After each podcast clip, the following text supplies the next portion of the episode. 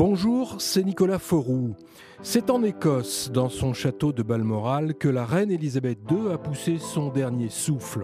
Et c'est dans ce pays, pourtant traversé par un puissant courant indépendantiste, que les hommages ont été les plus émouvants. Et c'est à ce paradoxe écossais que nous avons voulu consacrer cet épisode d'immersion, le podcast des meilleurs reportages de RTL.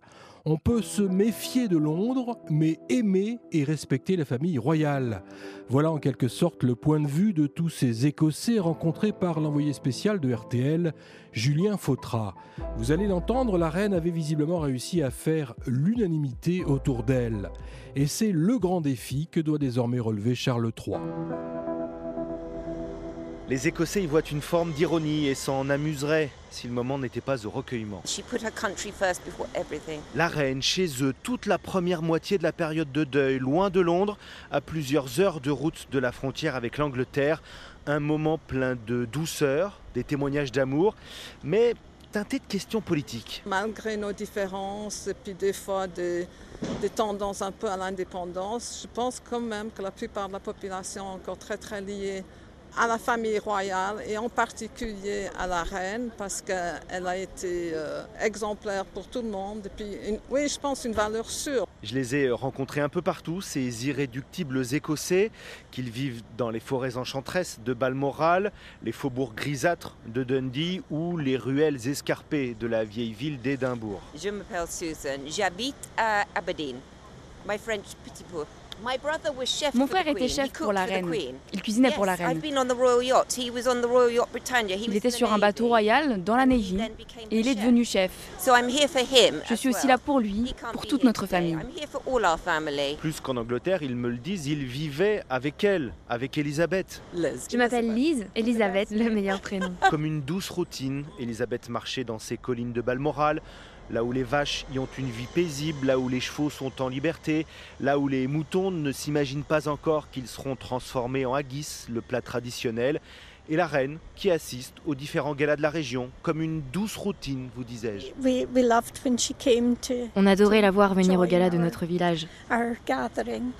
Chaque année, le premier samedi de septembre. La reine ne se rendait jamais dans une boucherie à Londres en Écosse, c'est différent. 15 jours avant de mourir, elle achetait sa viande chez Brian, fournisseur officiel de la monarchie depuis 1987, la boucherie Sheridan, village de Balater, à une dizaine de kilomètres du domaine de Balmoral. Oui, on fournit la reine, on a une licence spéciale pour approvisionner le château avec notre viande. Quelle était sa viande préférée Elle aime euh, les saucisses, nos jambons, ses œufs de caille aussi, c'était toujours très varié. À croire que la reine était une habitante comme les autres, et elle n'a jamais été plus heureuse qu'ici. C'est d'ailleurs comme cela qu'Alistair décrit Elisabeth II. Alistair est une célébrité locale, un magasin de produits ménagers quincaillerie dans la rue principale, et, et il est partout partout en photo à côté de la reine, lui et elle, sous tous les angles, un fan, un vrai. J'ai longtemps fourni les télévisions pour le château et j'ai rencontré la reine à cette occasion. On parlait aussi beaucoup de la météo car euh, tous les deux on s'occupe de notre jardin. C'était euh, le rêve pour elle ici, les barbecues, euh, monter à cheval. Elle venait pour s'échapper de Londres. S'échapper de Londres, le village qui s'accommode très bien d'être régulièrement le centre du monde, qui a même organisé exprès un système de bus gratuit pour tous ceux qui voulaient aller déposer un bouquet au château devant les grilles de Et je vous avoue avoir été euh, un peu surpris, surpris par euh, cette ferveur. Cette dame me dit même qu'elle embrasse la reine. Oui, embrace. The Alors que l'Écosse a à sa tête le Parti national écossais, Scottish National Party, qui souhaite l'indépendance du pays, qui souhaite ne plus être attaché à l'Angleterre. Alors ce que j'ai compris tout au long de mon parcours, c'est oui, le rejet de Londres, oui, le rejet des politiques anglais, mais la famille royale, c'est pas tout à fait pareil. Aujourd'hui, nous sommes unis. C'est tout ce qui compte.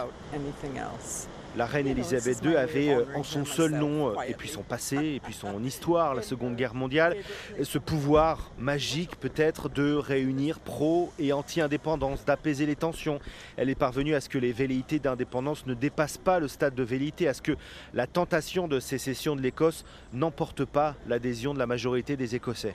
Elle a donné sa vie pour le pays, un fantastique sens du devoir. Charles, Charles III, lui n'a pas ce passé, n'a pas cette histoire. Si vous y réfléchissez, c'est la meilleure personne pour la fonction, parce qu'il s'est entraîné toute sa vie. Aura-t-il euh, ce talent, cette aura, ce charisme?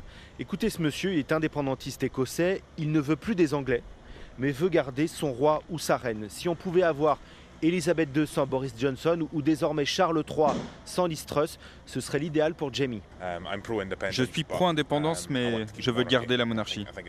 Je suis sûr que la Constitution peut être amendée en ce sens. Le roi, oui, Liz Truss, non. Alors Charles III a rencontré Nicolas Sturgeon, la première ministre écossaise, lundi 12 euh, septembre, première fois, et c'est vertigineux même, qu'il mettait le pied dans le grand bain de la politique avec une audience privée, très privée même. Il est de tradition que rien ne filtre. Rien de moins comme enjeu que l'unité du royaume. Lui, avec euh, l'objectif euh, statutaire, je dirais, par sa fonction de maintenir un royaume uni, éviter un royaume désuni elle, qui travaille à l'indépendance de l'Écosse. Charles a donc euh, multiplié les symboles. Son opération euh, séduction à Édimbourg en était truffée. Il a porté le kilt pour son entretien. Il a porté le kilt. Il a assuré que la monarchie serait moins dispendieuse aussi. L'une des principales critiques à l'égard de la famille royale. S'il y a un référendum pour l'indépendance, on doit discuter aussi de garder la monarchie, que le roi reste à la tête de l'Écosse. Mais ce sont deux sujets qu'il faut distinguer. Alors Nicolas Sturgeon a, compétence, mais sur des domaines restreints. Le régalien, c'est Londres. Elle veut même réorganiser l'année prochaine un référendum pour savoir si les Écossais y sont favorables, eux comme elle, à l'indépendance. Ah, ah, Moi, je ne veux surtout pas de l'indépendance. Je veux rester dans le Royaume-Uni avec notre roi comme chef.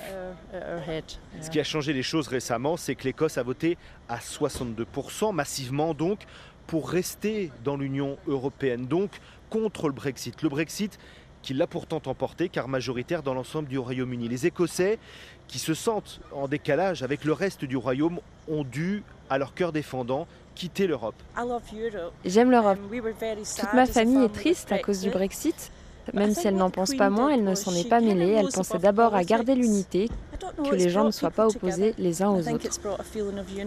Et c'est pour cela que les Écossais favorables à l'indépendance assument la contradiction, convaincus que la reine était, comme eux, contre le Brexit, pro-européenne, tous aimaient Elisabeth II, tous ceux que j'ai rencontrés, tous aiment Charles III jusque-là.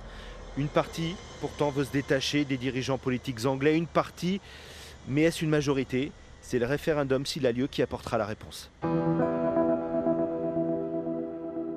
Merci d'avoir écouté cet épisode d'Immersion, le podcast des reportages de RTL.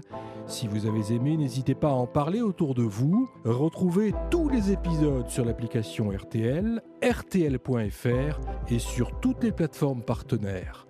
À bientôt.